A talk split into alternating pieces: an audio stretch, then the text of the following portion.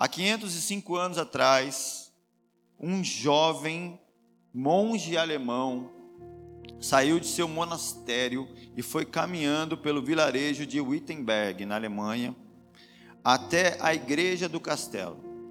A porta da igreja ela funcionava como uma espécie de mural, onde muitos recados eram dados ali, né? Ali o monte fixou o que nós conhecemos hoje, fixou um cartaz que nós conhecemos hoje como as 95 declarações. O nome desse monge era é ainda, né, Martim Lutero. E no dia 31 de outubro nós sempre celebramos esse dia, comemoramos o dia da Reforma Protestante. Esse dia se tornou o aniversário da Reforma Protestante. Nesse dia foi o dia que Martim Lutero fixou ali o que nós conhecemos como as 95 teses contra a venda de indulgências, né? É, Para a gente ter uma ideia, Lutero era, ele era um homem extremamente dedicado à fé cristã e à igreja é, católica romana. Então ele era ali um monge, vivia ali, só que em um determinado momento ele começou a ser despertado sobre a maneira como se vivia a fé. E para vocês terem uma ideia, naquela época, a maioria das pessoas acreditava no purgatório. Ah, tem gente que acredita até hoje, tem, mas lá há muito, muitas, uma grande maioria acreditava no purgatório. A doutrina da Igreja Católica Romana, ela era predominante.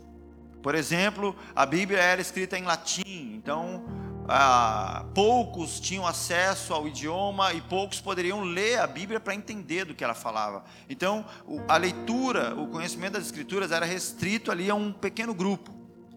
E eles criavam é, é, doutrinas e, e leis católicas da maneira como eles achavam que que era conveniente. E o povo não tinha como dizer se aquilo era verdade ou não, porque ninguém tinha acesso às escrituras. E sem levar em consideração que boa parte das pessoas não tinha acesso a ensino, então as pessoas também não sabiam ler. E o que diria ler em latim? Né? Então, terrível. E as pessoas acreditavam no purgatório, que seria um lugar de tormento onde as pessoas iam depois da morte. Então, o purgatório era aquele sofrimento, aquela tortura, fogo e demônios e isso, aquilo, outro, a fim de purgar os seus pecados antes da sua promoção aos céus. Então, essa ideia do purgatório foi criada, não é bíblica, tá? Se você está acreditando que é, não é, não está na Bíblia. E a igreja, o que, ela fazia quando ela convenceu o povo da venda da, do purgatório. Agora ela, ela exercia uma prática que era a venda de indulgências. Então a venda de indulgências era o que? Era uma promessa que vinha do Papa, no sentido de diminuir o tempo da pessoa no purgatório. Então, para mim, um exemplo muito, muito claro assim de como isso afeta o povo é quando você pega. Eu já trabalhei bastante com dependentes químicos. Cara, um pai, uma mãe, uma família, quando tem um ente querido é, perdido no mundo das drogas, eles vendem casa, eles vendem tudo para tentar internar e salvar aquela pessoa.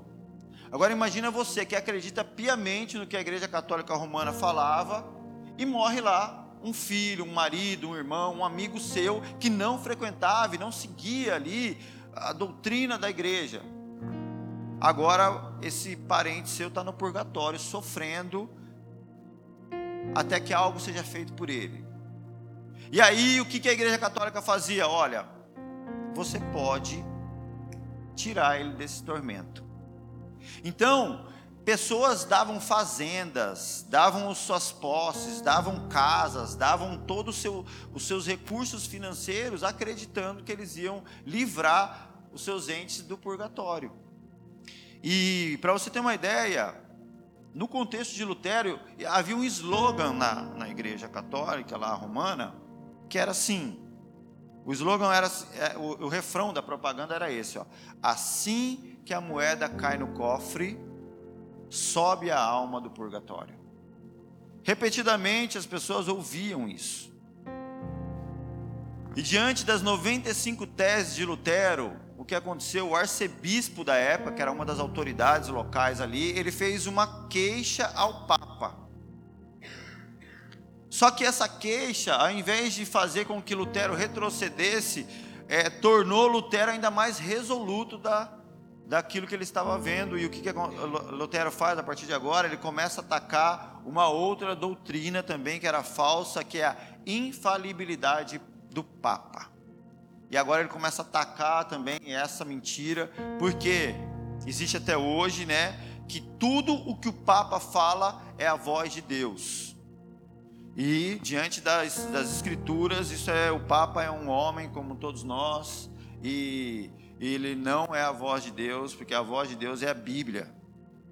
As escrituras expressam a vontade de Deus. Então, Lutero começou a, a confrontar também, porque a, a igreja na época tinha que criar uma figura com uma autoridade inquestionável para carimbar as suas ideias de domínio sobre aquela massa, né? Então, alguém tinha que ser a voz de Deus, porque o povo tinha que acreditar que é, o, o, como que você fazia para acreditar que o purgatório é real? Não, alguém que é a voz de Deus falou que é.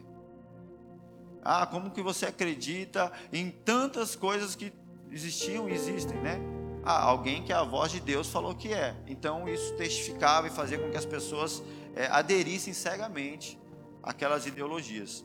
E aí, é, ele começou a atacar essa infalibilidade papal, e aí o imperador Carlos V agora conclamou uma conferência na cidade de Worms, e o que, que ele faz? Ele chama Lutero para participar pessoalmente. E a promessa que ele faz para Lutero é que, ó, pode vir, que você vai ser protegido, não vai acontecer nada com você. E aí, Lutero vai e agora ele está ali diante de todo aquele sistema religioso, todo aquele todo aquela sistema contra ele, e Lutero está diante daqueles caras. E a fala de Lutero, que é muito conhecida, né? Ele diz assim: pela misericórdia de Deus, Peço a vossa majestade imperial e a vossos ilustres senhores, ou a qualquer um que tenha representatividade.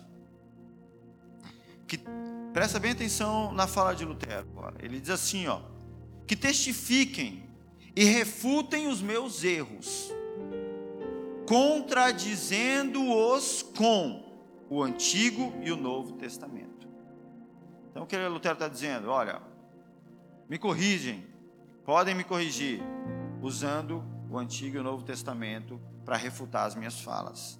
Eu estou pronto, se for melhor instruído, a me retratar de qualquer erro, e serei o primeiro a atirar os meus escritos na fogueira. Só que Lutero está falando: me mostre nas escrituras os meus erros, que eu me retrato e eu taco no fogo tudo aquilo que eu escrevi. Aí o advogado imperial responde em tom de reprovação: Tua resposta não vem ao caso. Não deverá haver questionamento das coisas que os concílios da igreja já tenham condenado e sobre as quais as decisões já tenham sido tomadas. Dá-nos uma resposta clara a esta questão. Estás preparado a se retratar ou não? E Lutero dá a sua última resposta. Vossa Majestade Imperial e os senhores lordes exigem uma resposta simples. Aqui estará, está ela, clara e direta. A não ser que pelas Escrituras eu esteja convicto de algum erro e que minha consciência esteja cativa pela palavra de Deus, não posso e não vou me retratar de nada, pois fazer isso contra a nossa consciência não é seguro e não é uma opção para nós. A esse respeito, tomo minha firme posição. Não posso fazer de outra forma. Ajudai-me, Deus. Amém. Assim Lutero termina ali a resposta dele àqueles homens, né? E a gente vai falar um pouco sobre a reforma, sobre alguns pontos, e você vai entender, talvez, em algum momento dessa mensagem, o quão desafiador foi para Lutero, diante daquele concílio formado contra ele, ele fazer uma declaração como essa. sendo fiel às Escrituras, sendo fiel à verdade de Deus. O risco que ele estava correndo ali, pensando que havia um poder naquela estrutura religiosa que estava acima de qualquer lei e de qualquer autoridade do Estado, porque agora o Estado controlava a fé. Então, não havia nenhuma figura, não havia nenhuma lei, nenhum direito que defendesse Lutero diante daqueles homens, a não ser Deus. E agora, o que, que Lutero basicamente fez e que, e que nós, como os cristãos, entendemos?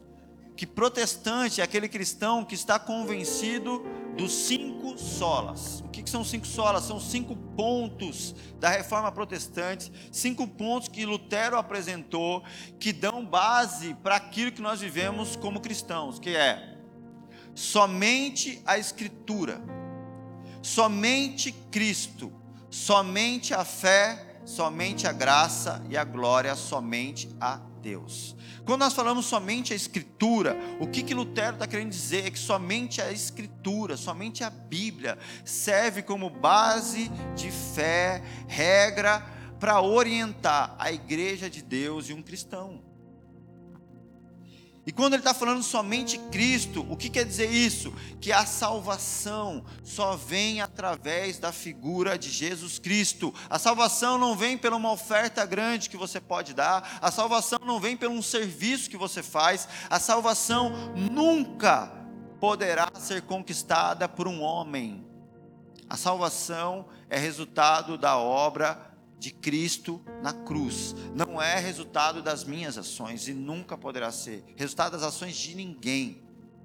E ele diz que somente a fé, porque a Bíblia diz muito claro que o justo viverá pela fé, e aquele que crê e confessar com a sua boca e crê com o seu coração será salvo. Então a fé diz respeito ao fato de você crer de todo o seu coração na obra de Cristo na cruz.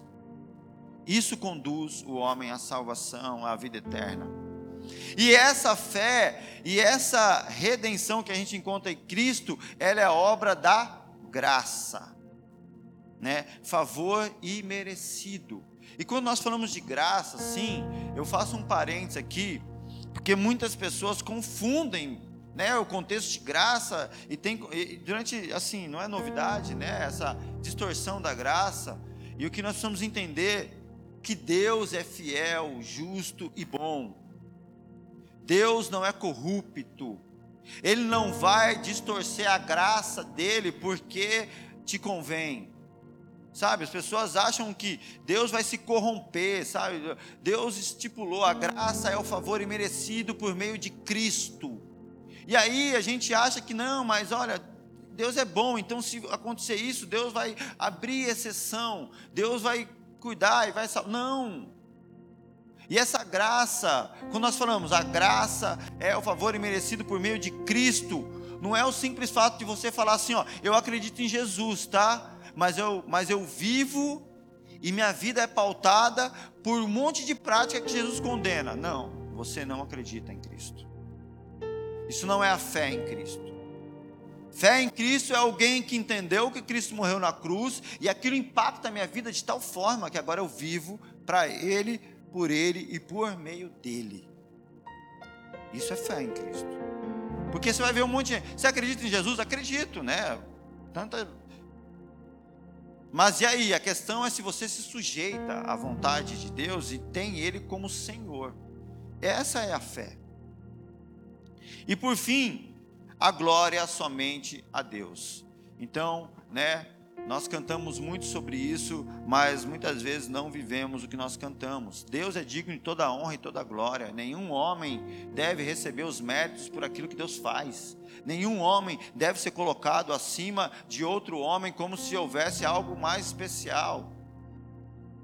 Quando a igreja constrói uma estrutura de, de poder e de liderança que cria uma hierarquia entre os homens, quando existe uma hierarquia no reino de Deus que é os filhos de Deus e Deus acima de todos. Essa é a hierarquia do reino. Não existe uma hierarquia entre os filhos, existem diferentes funções de serviço. Eu falo como quem se desespera.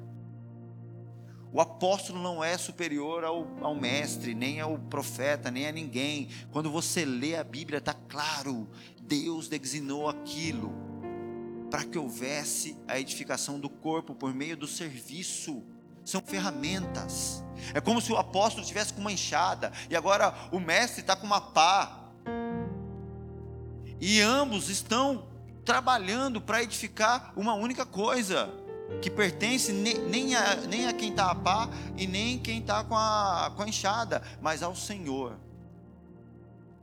que entregou as ferramentas a eles. Então não existe hierarquia na igreja, existem diferentes dons de serviço para edificação do corpo. Aí a galera se acredita hoje no meio da igreja que o apóstolo é aquele que tem um monte de CNPJ e ele tem poder e ele é mais espiritual do que os demais. Por favor, gente. Voltemos à palavra, que ela é clara a respeito desses pontos. E aquele que crê nas cinco solas, ele não compactua com nada que vá diluir estes postulados. Então, se eu digo que eu sou um cristão reformado, né, vamos dizer assim, cara, eu não vou compactuar com glória a homens.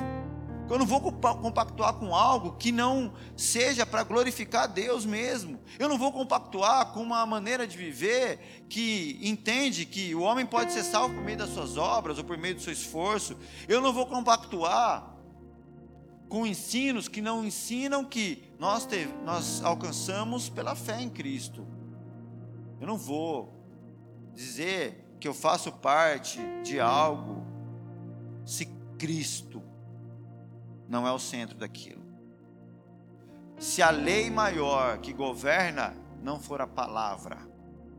E quando eu estou falando da palavra, gente, entende uma coisa: na minha casa entre eu, minha esposa e meus filhos, a autoridade maior não sou eu, e também não é minha esposa. É a palavra de Deus. Porque a palavra de Deus defende os meus filhos de mim no momento em que eu erro. A palavra de Deus defende cada um de nós, trazendo justiça e verdade. Porque ela é a autoridade maior na minha casa e deve ser na tua também, assim como ela deve ser na igreja.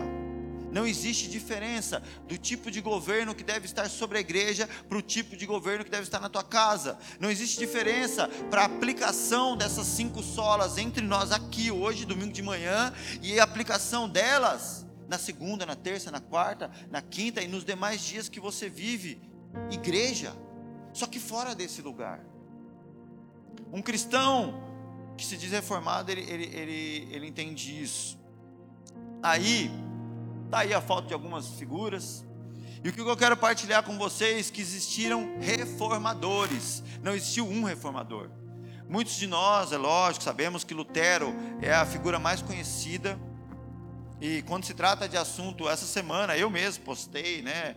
É, frases de Lutero, imagens de Lutero, e o pessoal celebra postando coisas sobre Lutero. Mas eu quero trazer hoje aqui uma, uma realidade que vai além da figura de Lutero houveram vários homens de Deus que o Senhor usou para trazer seu povo e a sua igreja de volta aos caminhos de Deus. E quando eu falo vários homens, eu estou falando no sentido gênero, não no sentido é, identidade sexual.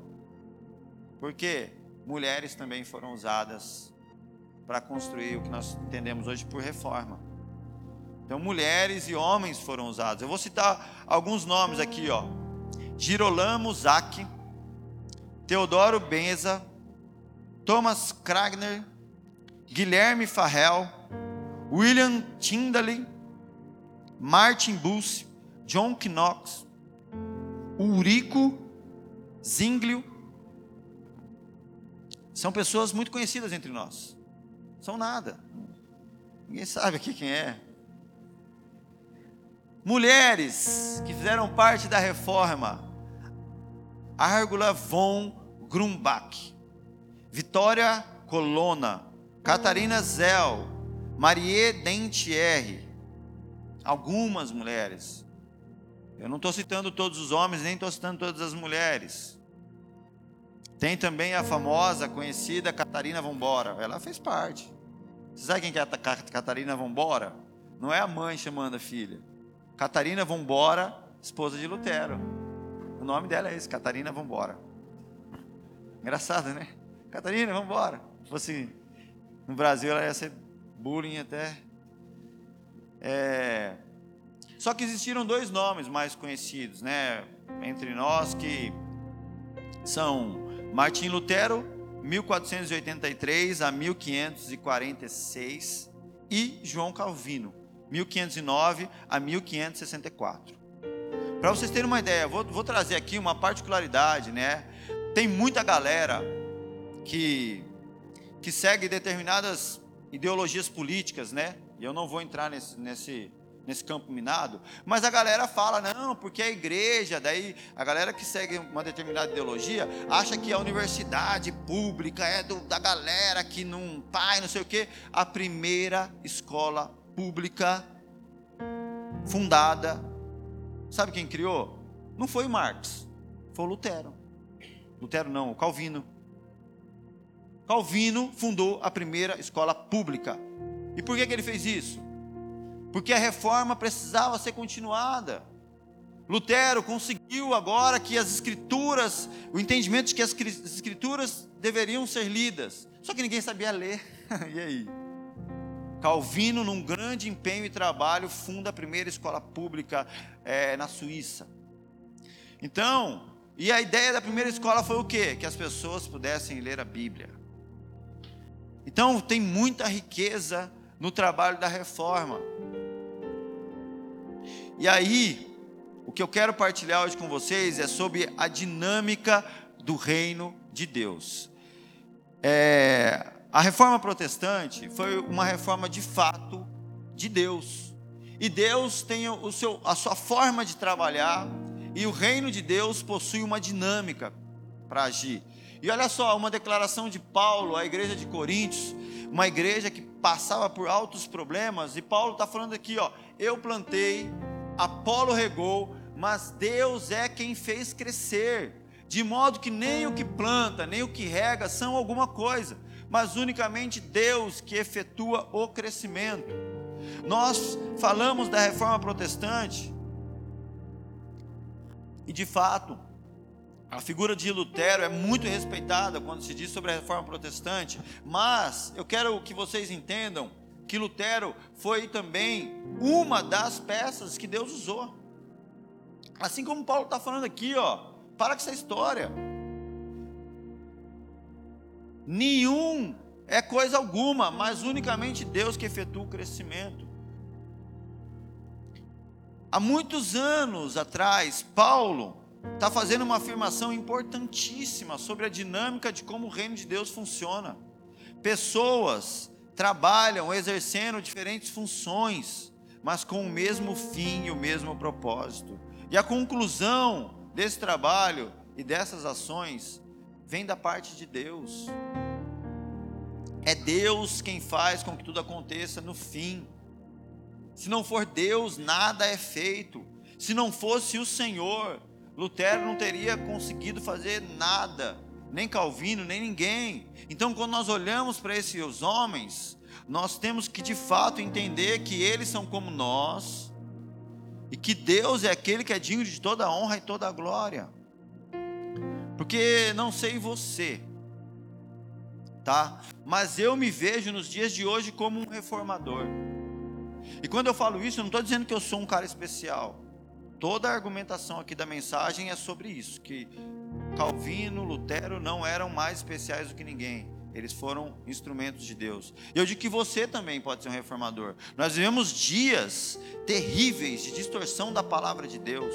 Dias terríveis. Esses dias eu ouvi uma mensagem de um pastor que trazia uma base bíblica para distorcer o fato de que não, é, Deus ele aprova o, o, a prática homossexual que aquele termo da Bíblia é um termo e inventou lá que não é sobre isso que a Bíblia está falando.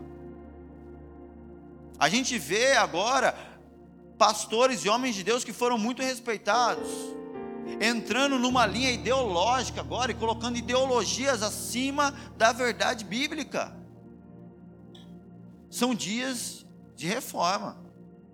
São dias em que a gente tem que ter um zelo pela palavra, para que a gente não se perca nos enganos.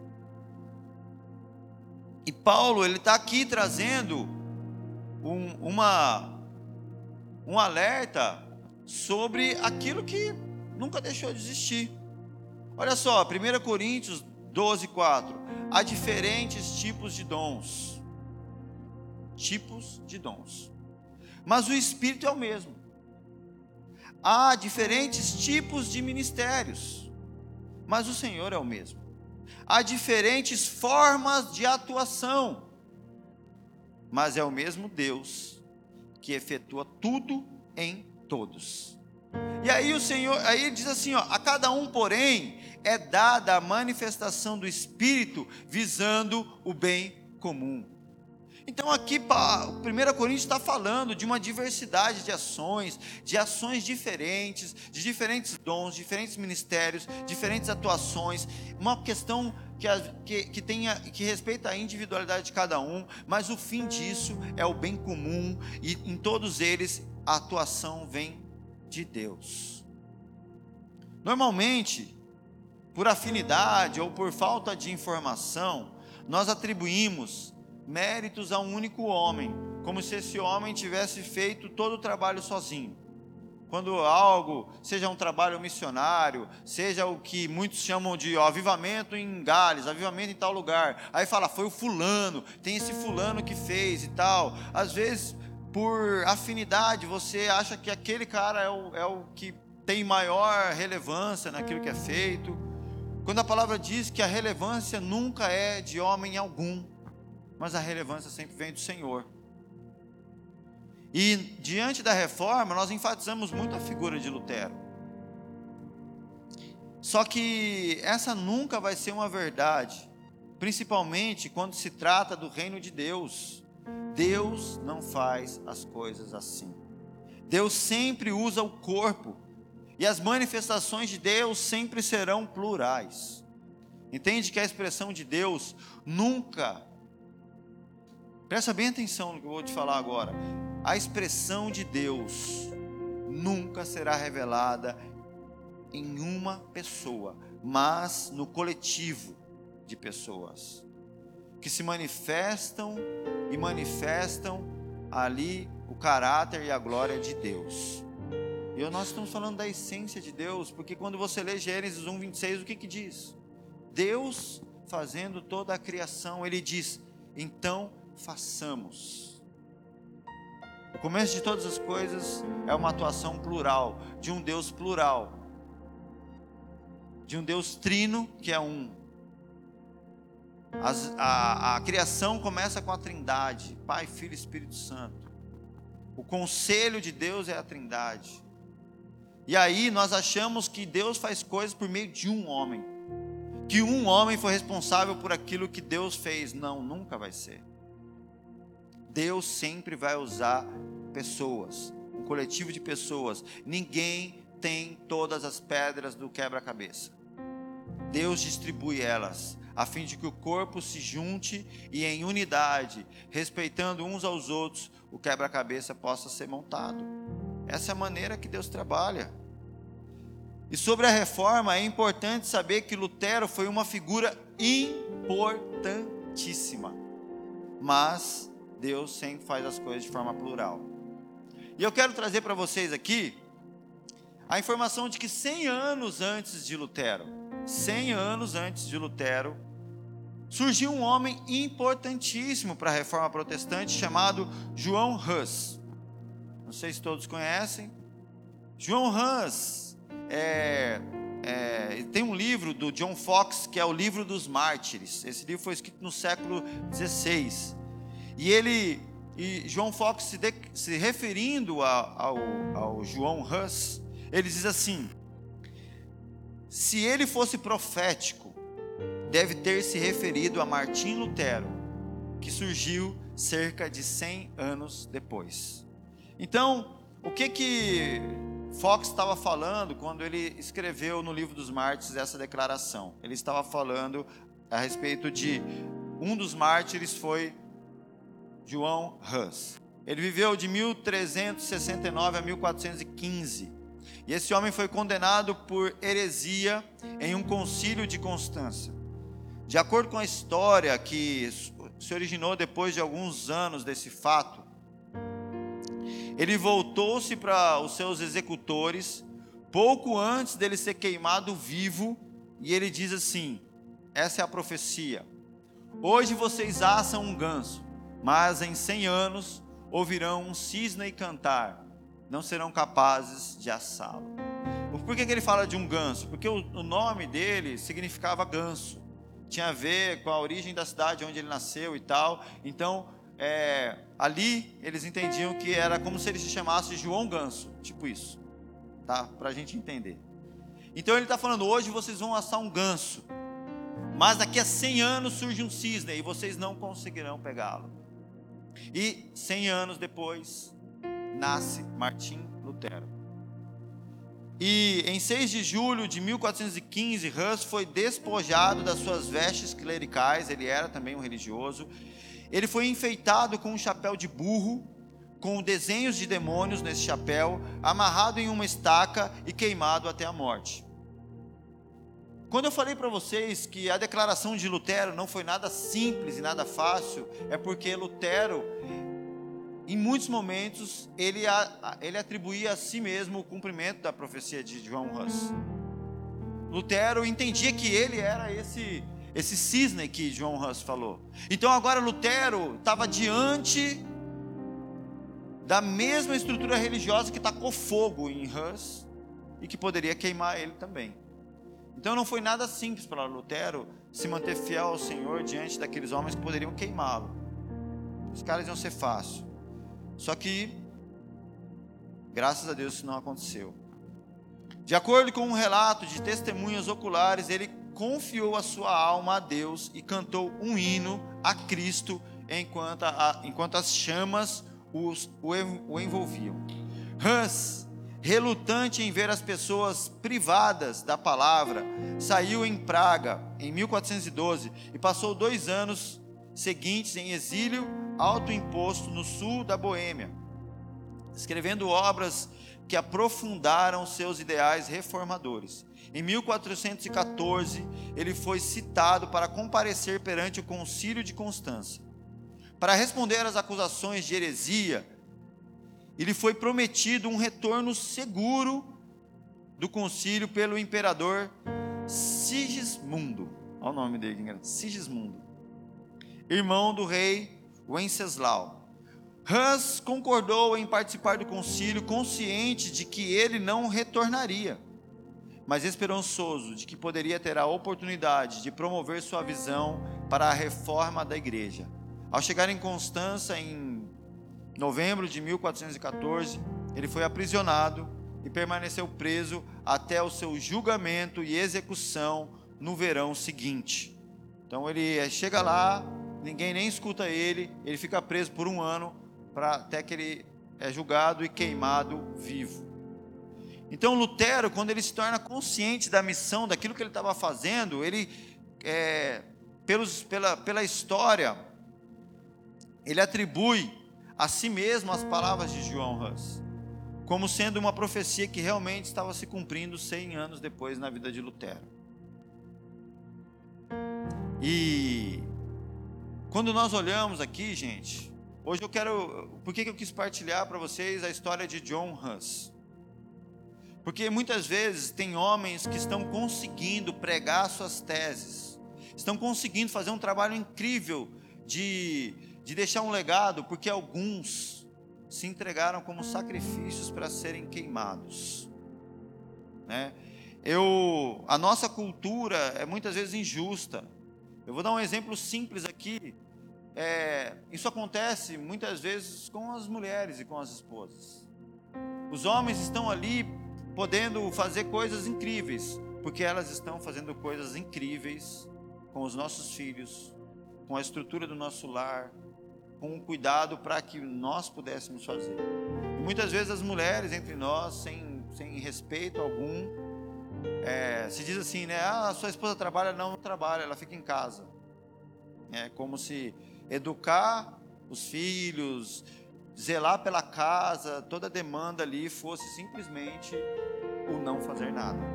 Eu dei um exemplo aqui bobo, não quero ser feminista nem machista, tá? Mas entende que sempre há um corpo trabalhando. Sempre há uma obra que Deus está fazendo que é muito maior do que nós. Uma obra que é muito maior do que Lutero, que é muito maior do que John Hus, porque eu poderia passar dias aqui falando de como essa reforma protestante se construiu, de quantas pessoas se envolveram nisso até que nós pudéssemos estar aqui hoje, partilhando a palavra de Deus de maneira clara e livre. O que, que quantos homens foram usados para que eu não fosse queimado hoje aqui por estar pregando dessa forma? Então, o que nós entendemos nos dias de hoje? Entenda que nem eu e nem você somos autores e consumadores da fé, isso é o Senhor. Nós, como cristãos, somos semeadores da palavra, nós, como cristãos, somos aqueles que expressam o amor de Cristo. E a obra se consuma na pessoa de Cristo, seja aquela palavra que eu preguei, surtir efeito e converter um coração, é Cristo quem faz isso.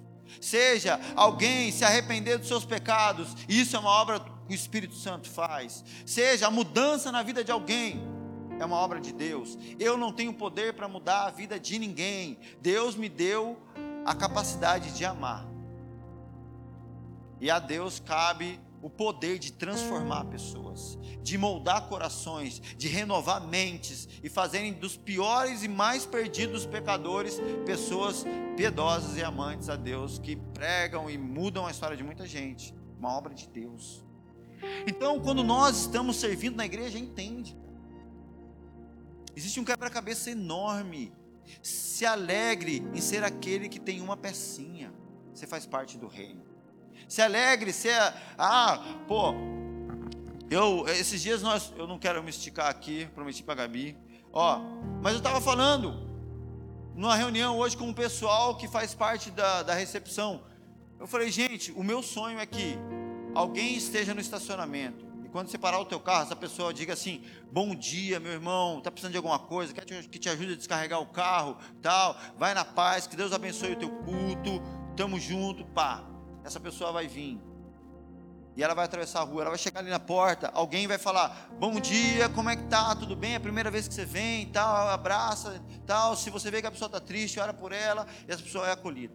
Aí ela entra ali, alguém vai falar: "Cara, tem um café aqui, ó. Aqui é café com açúcar, sem açúcar, tem chá, tem bolacha, tem pãozinho. Você está com fome? O que você quer comer? Quer que eu te ajude aí? Fica à vontade. E aí, como é que tá a sua família? Tal, como é que foi a semana? Beleza. E aí essa pessoa vai estar ali. E em algum momento, talvez alguém, alguém inspirado divinamente, poderosamente por Deus, chegue nela e fale: Ô oh, cara, e aí? Tudo bom? Me dá um abracinho. Meu amigo, até ali, até esse momento que eu estou te falando, essa pessoa já decidiu se ela volta nessa igreja. Se realmente essa igreja ama ela e se está disposta a se importar com ela. Essa pessoa poderia ir embora já abençoada, não precisava nem me ouvir. Só que como a gente é crente, a gente tem pregação, né? Mas vocês estão entendendo a importância? A pessoa nem ouviu a minha pregação e ela já chegou à conclusão se essa igreja é uma igreja para ela ou não. Então, às vezes a gente acha que o, o, o, nossa, a pregação é o ponto. Não é, não é. Não é, gente. Eu prego aqui, amém, é bênção, eu acho que é importante. Mas olha o quanto de peças que esse quebra-cabeça tem que, tem que ser montado. E eu, eu estou aqui hoje para pregar, mas eu não posso estar lá no estacionamento, estar tá na portaria, estar tá ali no pão, em todo lugar. Por isso que Deus faz um corpo. Por isso que Deus cria isso, para que a gente possa trabalhar e fazer algo maior. Por isso que é errado nós aqui atribuirmos a mim, que sou hoje aquele que está trazendo a mensagem, como alguém mais importante do que o cara que recebeu alguém no estacionamento. Essa é uma mentalidade totalmente equivocada. Achar que eu tenho mais importante, eu estou nessa plataforma, gente, para que todos possam me ver. Não tem um misticismo aqui.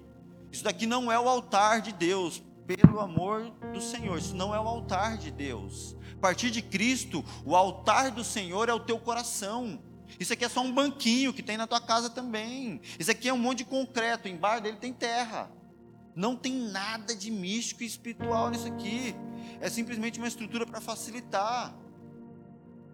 Então nós entendemos que Deus está trabalhando no corpo, no plural. Inclusive, assim, você não tem o trabalho que Deus para encher esse negócio de terra.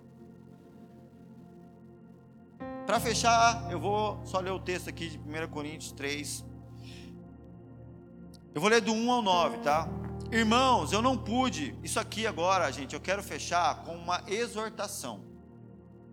Uma exortação de Paulo à igreja de Coríntios, e eu quero que essa exortação chegue a nós agora. Então, o que eu estou lendo é uma exortação de Deus para mim e para você e para nós como igreja. Amém? Então, abre o seu coração. Prepara que a cinta vem. Irmãos, não pude falar a vocês como a espirituais, mas como carnais. Eu tive que falar para vocês como crianças em Cristo. E eu dei a vocês leite e não um alimento sólido, pois vocês não estavam em condições de recebê-lo. De fato, vocês ainda não estão em condições, porque ainda são carnais. E por que, que vocês são carnais? Porque visto que há inveja, divisão entre vocês, não estão sendo carnais e agindo como mundanos?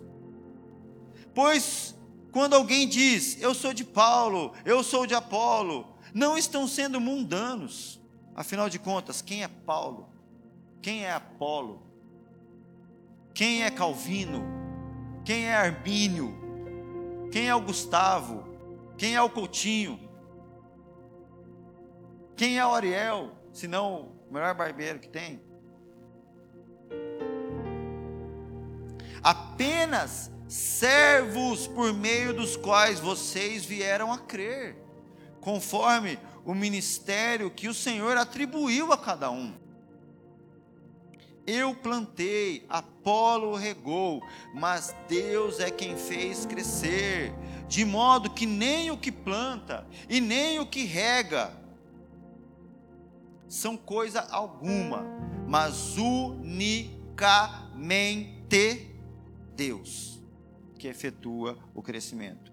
O que planta e o que regam tem um propósito só.